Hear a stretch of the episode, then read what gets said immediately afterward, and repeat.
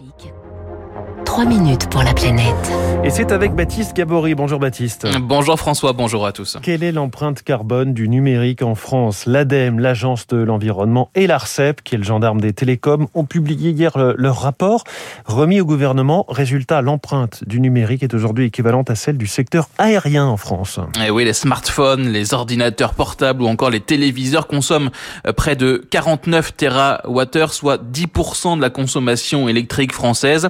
Et ils génère avec tous les services qui y sont associés, hein, l'utilisation euh, d'internet, des réseaux mobiles, la consommation des data centers, il génère 17 euh, millions de tonnes d'équivalent CO2. Raphaël Guastavi est le chef du service éco-conception à l'ADEME en charge de cette mission sur l'impact du numérique. L'empreinte carbone du numérique euh, en France, on l'a estimée à 2,5%. 2,5%, euh, ça semble peu et c'est pourtant euh, déjà quelque chose de comparable, par exemple, au secteur du transport aérien. Donc ça veut dire derrière, on a quand même quelque chose de significatif.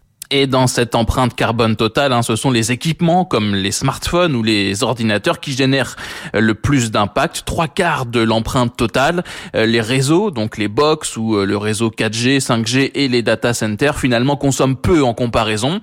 Et pour les équipements, eh bien, ce n'est pas leur utilisation qui est très polluante, mais bien leur fabrication à l'origine de 78% de leur empreinte carbone.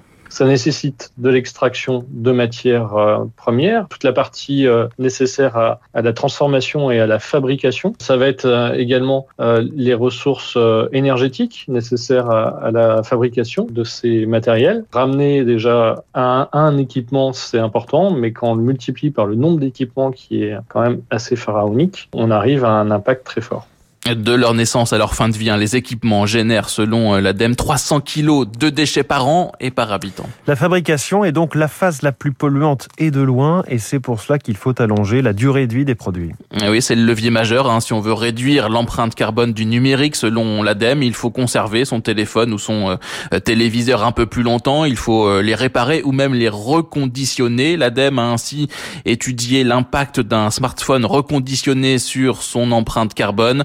Erwan Fanja coordonne le pôle numérique et durabilité de l'Agence de l'environnement. Utiliser un smartphone reconditionné, ça va éviter de fabriquer euh, un équipement neuf et donc ça va limiter euh, très fortement l'impact environnemental euh, du smartphone. L'utilisation d'un smartphone reconditionné pendant un an permet de diminuer l'empreinte carbone de 87% soit par exemple 82 kilos de matières premières en moins extraites pour un téléphone, l'impact du reconditionnement dépendant ensuite des conditions de cette seconde vie. Est-ce que on va changer des pièces? Il y a aussi le, lieu d'approvisionnement du smartphone euh, déjà utilisé. Le troisième facteur, c'est le lieu où a lieu le reconditionnement. Les cas les plus favorables, ce sont les cas où le reconditionnement a lieu en France, où l'approvisionnement a lieu en France et où euh, on ne change pas beaucoup de, pièces comme euh, la batterie ou les écrans.